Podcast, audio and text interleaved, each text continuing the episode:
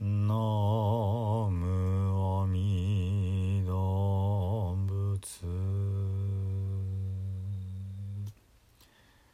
のむおみ動物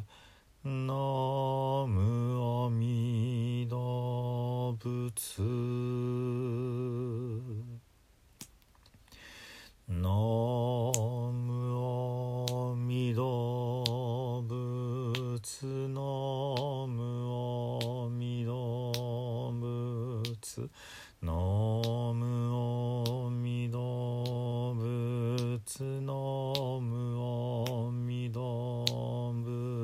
仏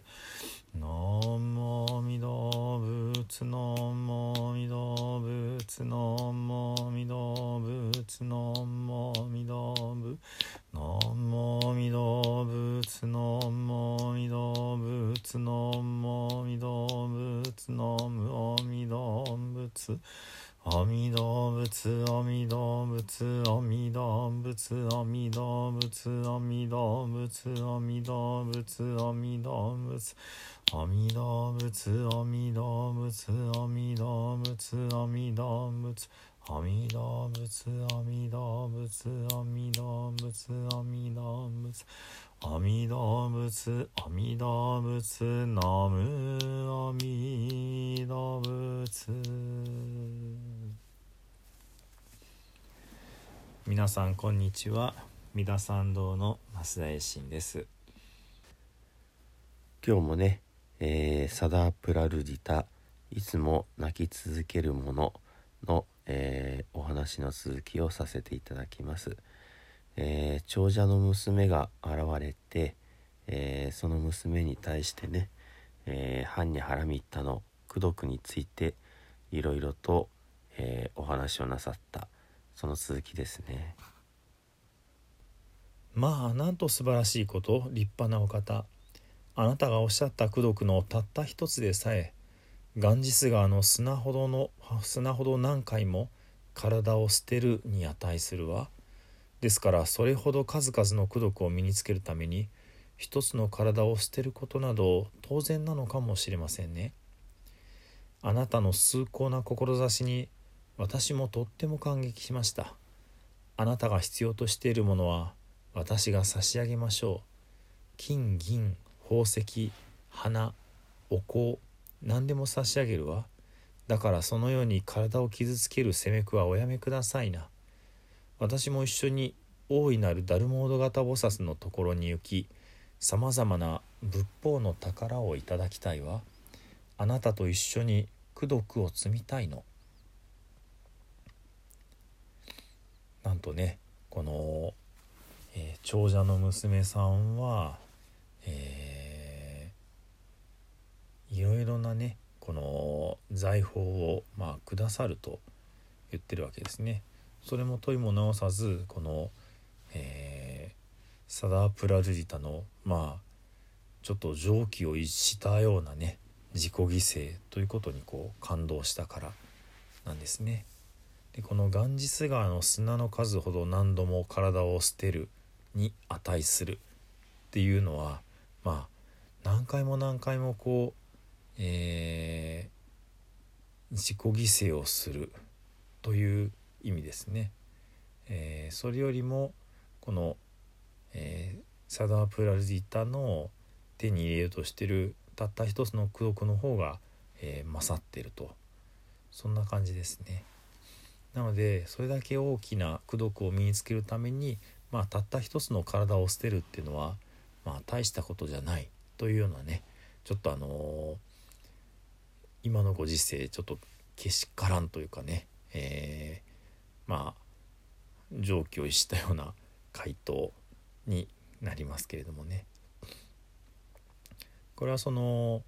輪廻を逃れるために何回もまあ輪廻が逃れられずにね何回も生まれ変わり死に変わりを繰り返しているという前提があります。ですのでこの苦しいね、えーいつもいつ終わるともしれない、えー生まれ変わり死に変わりを抜け出せるんならたった一回のねえ命をねまあ捨てるっていうことはまあそれと引き換えにね大きな大きな功徳を得られるんだったらまあまあお安いものだというようなねそんな感じの価値観ですね。でこのお嬢さんは、えー、このサダープラリタブルブラドゥリタと一緒にダルモード型菩薩のところに行きたいと、えー、言い出すわけですね。その続きでね。その時生贄を求めた青年は神々の主帝釈天シャクラの姿へと戻りサダープラルリタいつも泣き続ける者へと語り始めた。素晴らしいことだ。善良なる若者よ。そなたがそのように固く誓っているのはまことに良いことだ。過去の数々の如来たちも菩薩悟りを求める者の修行をしていた時そなたと同じような思いで知恵の完成般若波羅蜜を求めてお導きをいただき無常の悟りを開いたのだ。本当は私は心臓持ちも骨も必要とはしていない。私はそなたを試しにやってきたのだ。善良なる若者よ欲しいものを言うがよい。そなたにそれを差し上げようではないか。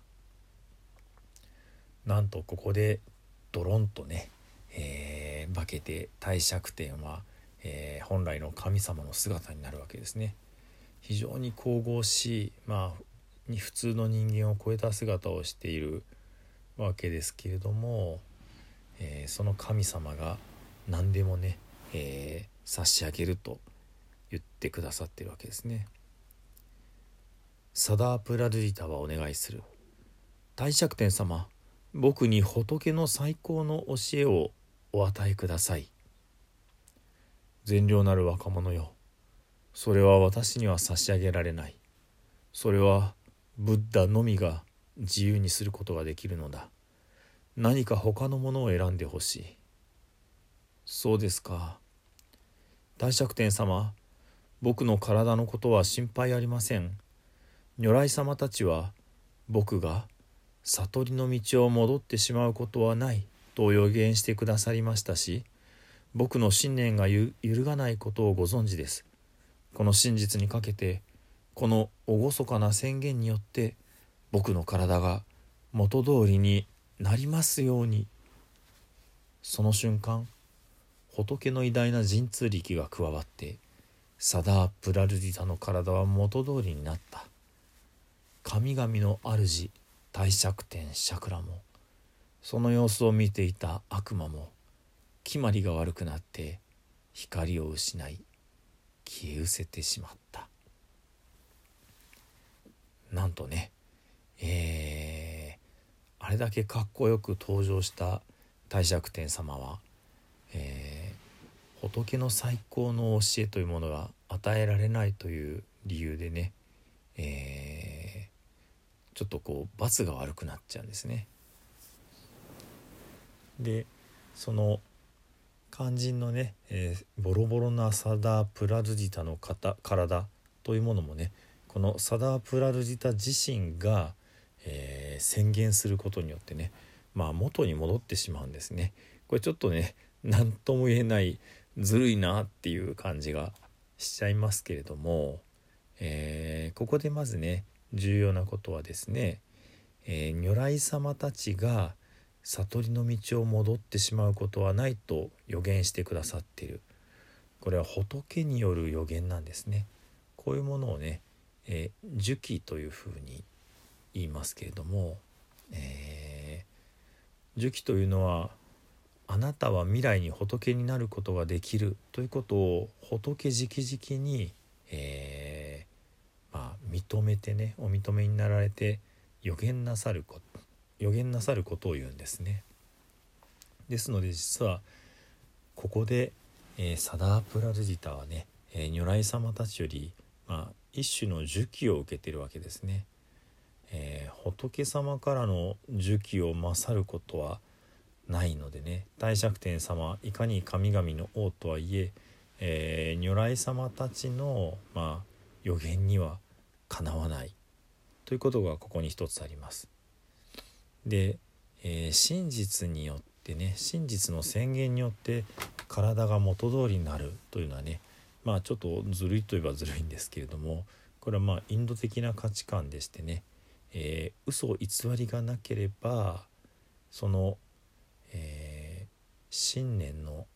まあ、決意の清らかさによってそういったものがあの補填されるという考え方があるんですね。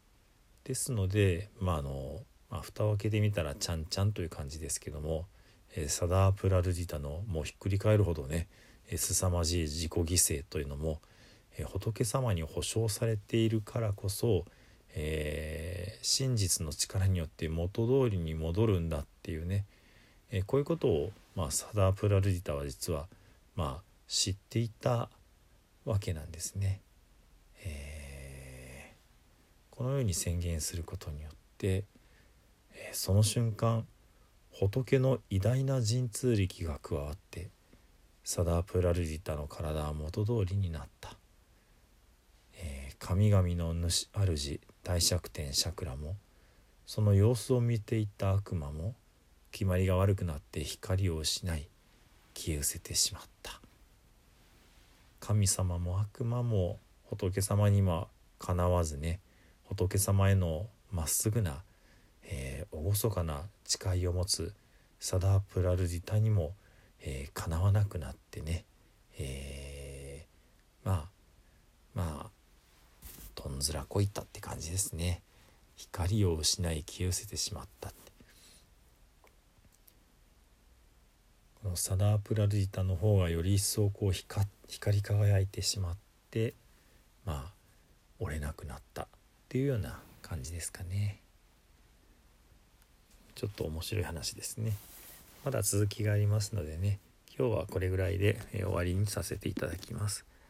えではね、えー南無阿弥陀仏を十遍ご一緒にお唱えください。